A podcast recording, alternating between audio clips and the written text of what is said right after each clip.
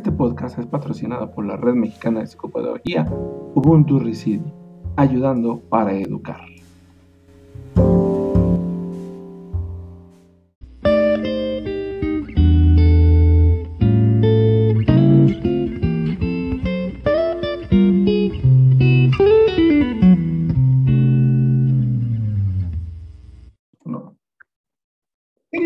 Muy buenos días, tardes, noches, madrugadas. Espero se encuentren muy bien. Hoy vamos a hablar de un tema genial, un tema interesante y con el que vamos a dar paso a empezar a hablar sobre esta cuestión que nos interesa a todo mundo, a todos los psicopedagogos que puedan existir. Recordemos que hoy es un día muy importante. Hoy vamos a hablar de los aspectos básicos de las pruebas proyectivas, principalmente desde la característica de la proyección y la distorsión aperceptiva y funciones del el yo. Algo muy interesante. Entremos de lleno al tema del día de hoy que nos compete y hablemos acerca de esta parte.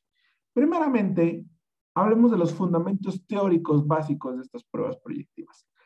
¿Qué es esto? ¿A qué nos estamos refiriendo?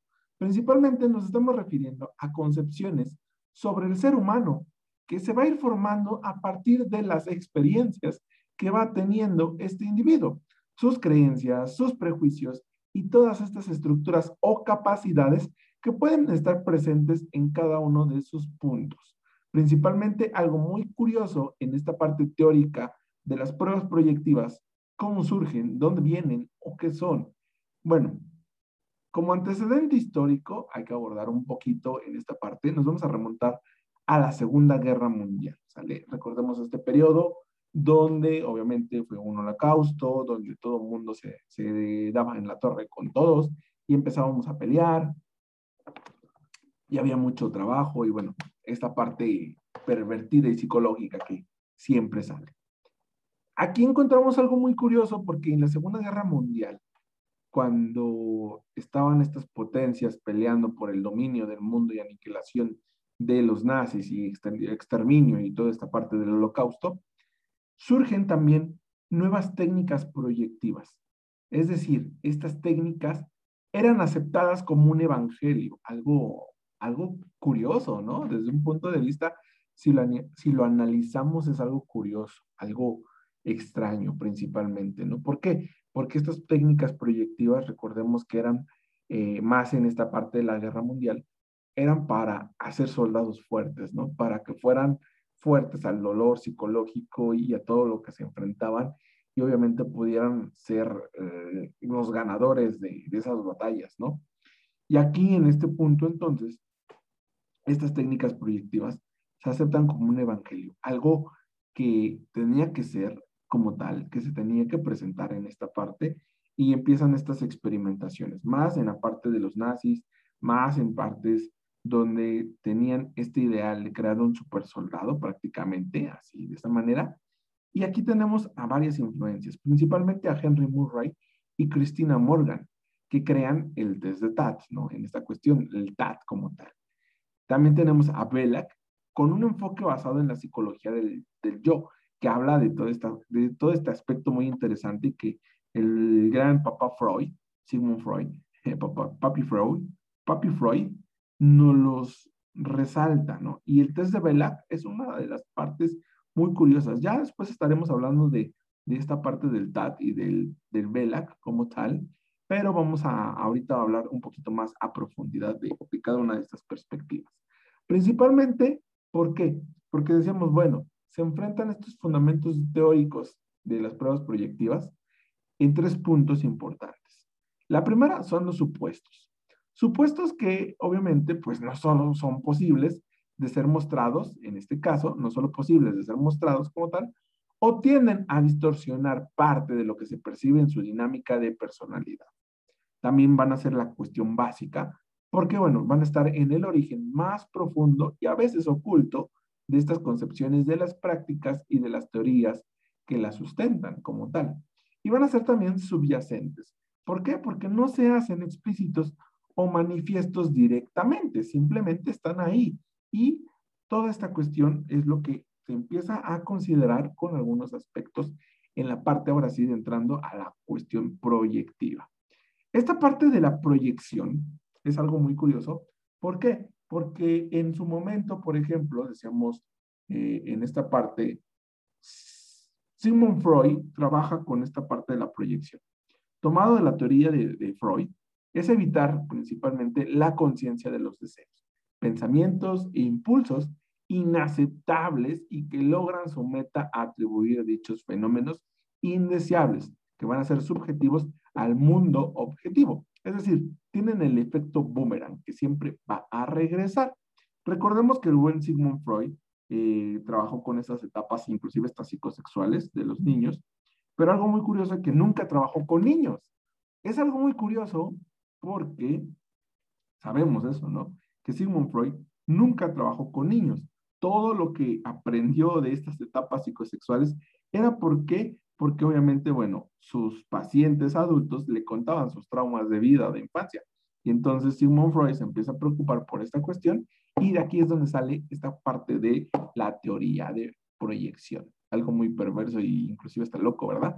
Pero bueno, recordemos entonces, decíamos entonces, esta parte es evitar la conciencia de los deseos, pensamientos e impulsos inaceptables. Lo que sabemos que no podemos hacer, ¿no? Por eso es cuando te dicen, es que te estás proyectando, no te proyectes. es precisamente por esta parte que es algo de un pensamiento y un impulso inaceptable que no lo debemos de hacer, ¿no? Que nos mal, nos mal viajamos a veces, ¿no? Y aquí es donde obviamente pues tienen este efecto boomerang. Todo lo que pensamos, al final de cuentas, se va a regresar. ¿Hay alguna distorsión aperceptiva en esta parte? ¿A qué nos referimos con cada una de estas distorsiones?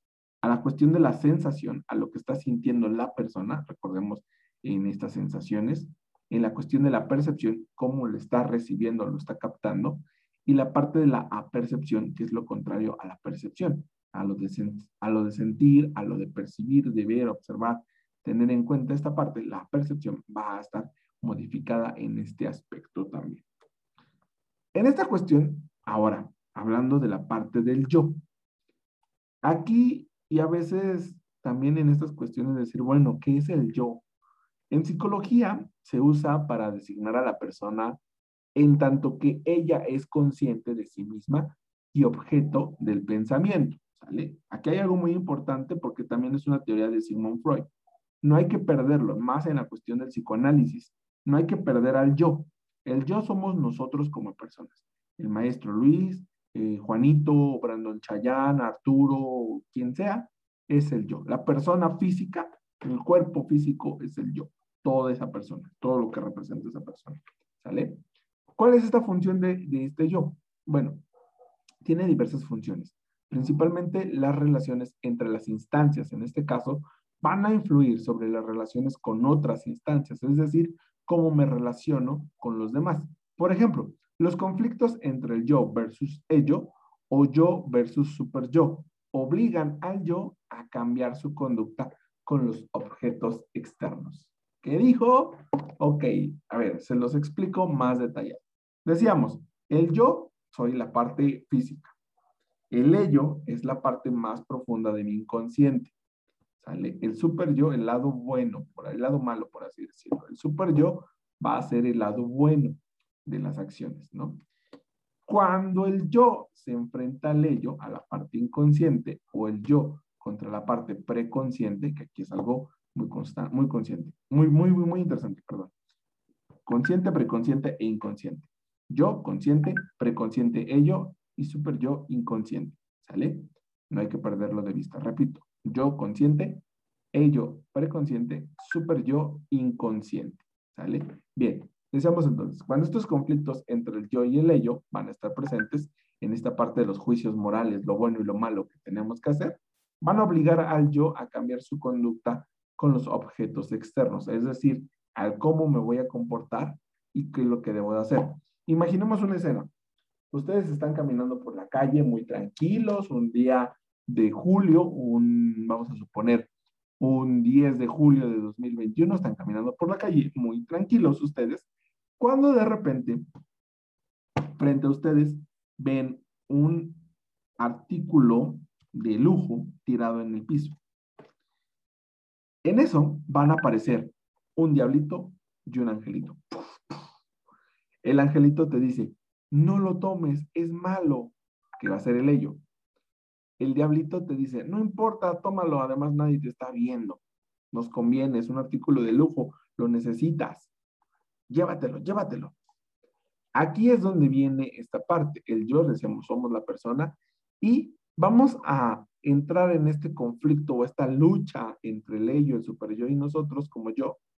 Y vamos a, a veces, donde vamos a obligar o nos van a obligar a que el yo cambie su conducta con los objetos externos, a la toma de decisiones que van a entrar en este punto, ¿sale? Decíamos, yo contra ello es el conflicto central en una neurosis, principalmente.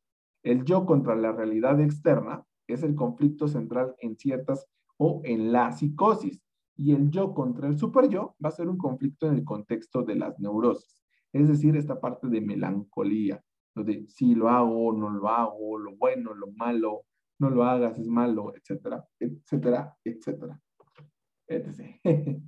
Bien, ahora, un pequeño punto aquí que hay que considerar es la prueba de realidad y las capacidades o la capacidad para diferenciar entre estímulos internos y externos. ¿A qué me refiero con esto? Por ejemplo, una prueba de la realidad es el juicio. Una capacidad de este juicio para diferenciar entre la parte interna y externa va a indicar una comprensión y evaluación de situaciones hipotéticas reales y sus consecuencias. Por ejemplo, otra cuestión en la realidad sería el sentido de la realidad de sí mismo. ¿Cuál sería esta capacidad entre interno y externo? Principalmente evaluar el sentido de acuerdo con el mundo exterior. Otra cuestión de la realidad sería la regulación y control de pulsiones, afectos e impulsos. La parte de los internos y externos sería el grado en el que el mecanismo se va a demorar y el control que permite adaptarse. Otra realidad que vamos a encontrar aquí son las relaciones objetales. Esta parte de los estímulos internos y externos en las relaciones objetales va a ser la interacción apropiada para situaciones de infancia y las actuales. Vamos a encontrar también en la realidad procesos de pensamiento y esta cuestión interna y externa dentro de los procesos van a ser las perturbaciones del pensamiento lógico como la interferencia del material o del proceso primario. ¿no? En la cuestión de la realidad también puede haber una regresión adaptativa y estos estímulos internos y externos en regresiones adaptativas van a ser las capacidades del yo para iniciar una disminución parcial temporal y controlada de sus funciones. La cuestión de la realidad, por ejemplo, también vamos a encontrar esta parte de un funcionamiento defensivo, ahorita vamos a hablar de los mecanismos de defensa. Pero en esta cuestión, por ejemplo, nos habla también de esta parte de diferenciar entre estímulos internos y externos en la cuestión defensiva a la protección del pensamiento concreto y obviamente de las instrucciones de los derivados del ello, del yo y del super yo como tal. Hay también aquí en la cuestión de la realidad una barrera al estímulo y obviamente esta capacidad de diferencia entre estímulos internos y externos en la barrera al estímulo sería la determinación de qué tan flexible es una persona y cómo se puede adaptar al estrés. Algo muy curioso. La cuestión de la realidad también sería en un funcionamiento autónomo, que aquí la cuestión interna a estos estímulos internos y externos sería el efecto o impulso sobre el funcionamiento, el criterio para determinar la atención, en este caso psicológica. Y otra cuestión de la realidad o otra prueba de la realidad sería el funcionamiento sintético y integrativo. En estas capacidades que dentro de los estímulos internos y externos se diferenciarían, sería esta parte de reconciliadas como tal, o reconciliadas, demandas, en este caso, conflictivas, estas reconciliaciones de demandas conflictivas del ello, del superyo y del mundo exterior, que nosotros vamos a encontrar y vamos a presentar en cada una de estas cuestiones. Ahora sí, hablando de la parte de los mecanismos de defensa. Algo muy curioso, si están, me están escuchando esta persona que me habló, o concordamos con los mecanismos de defensa, le mando un fuerte abrazo.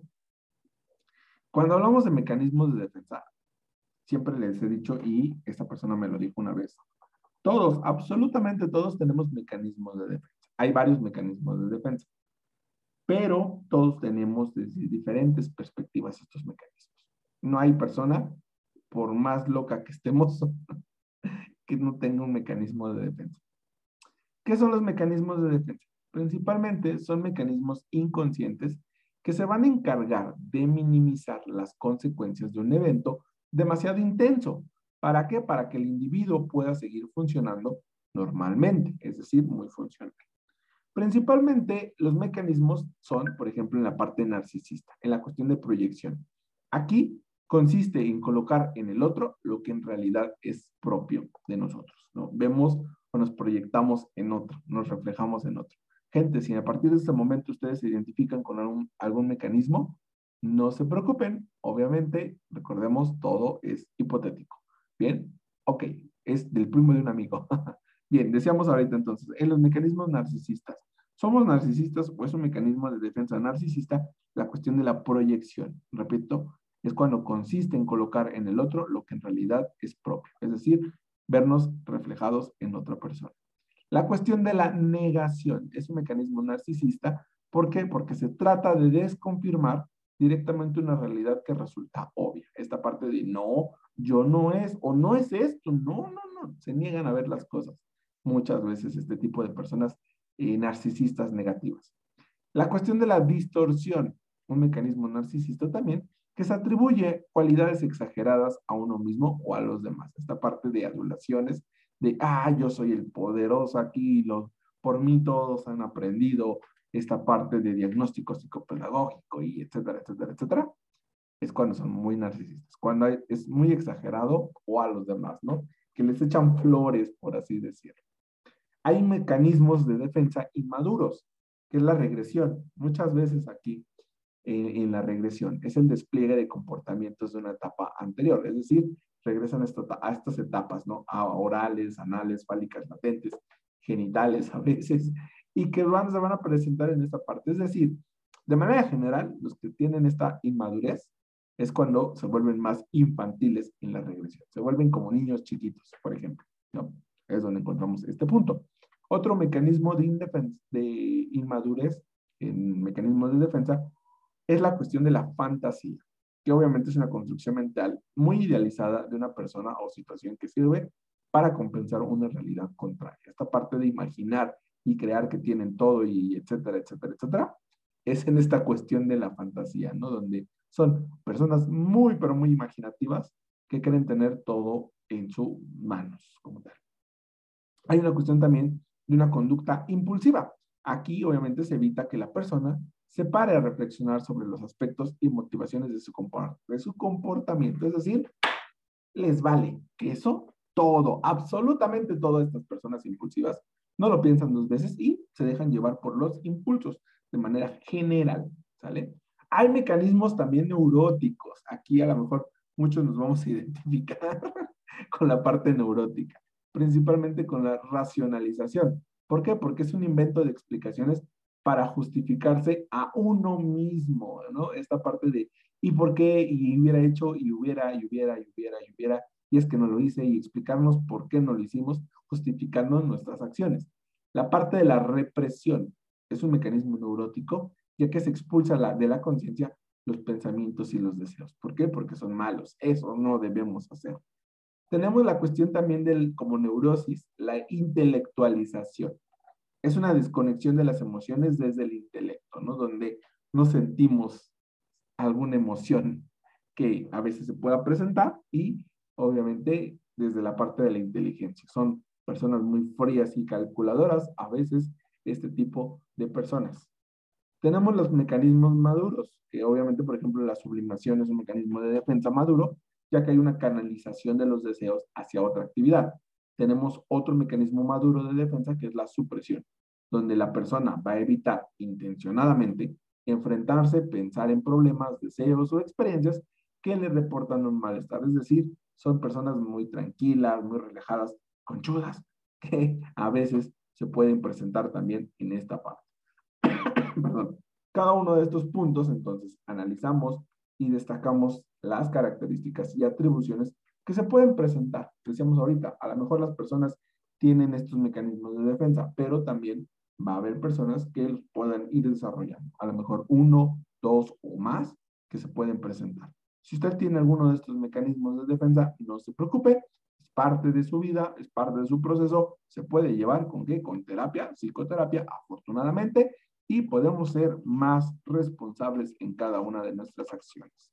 ¿Sale? Bien, hasta aquí vamos a dejar el tema del día de hoy, este podcast, este hermoso podcast que tuvimos el día de hoy. Espero les haya gustado. Recuerden seguirnos por todas las redes sociales. Se las repetimos.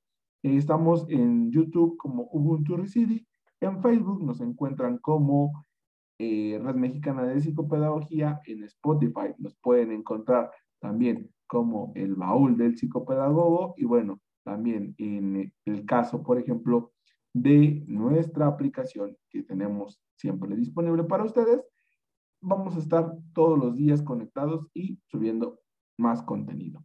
Hasta aquí nuestro nuevo podcast del día de hoy. Recuerden seguirnos. Los invitamos a escuchar nuestro nuevo podcast, el próximo podcast, que será sobre la etiología de los procesos de aprendizaje. Hablaremos de distintas causas de origen orgánico, de la patología y los desórdenes específicos del aprendizaje que provocan problemas, los factores de origen ambiental que van a afectar el desarrollo adecuado del proceso del aprendizaje, la falta de una experiencia temprana y la perturbación emocional. Todo esto como etiología del proceso de aprendizaje que estaremos hablando en nuestro nuevo podcast de la próxima semana. Cuídense mucho, les mando un fuerte abrazo y se despide de ustedes su querido amigo y servidor, el maestro Rodolfo. Recuerden usar cubrebocas, nos vemos en una nueva emisión. Hasta luego. Thank you.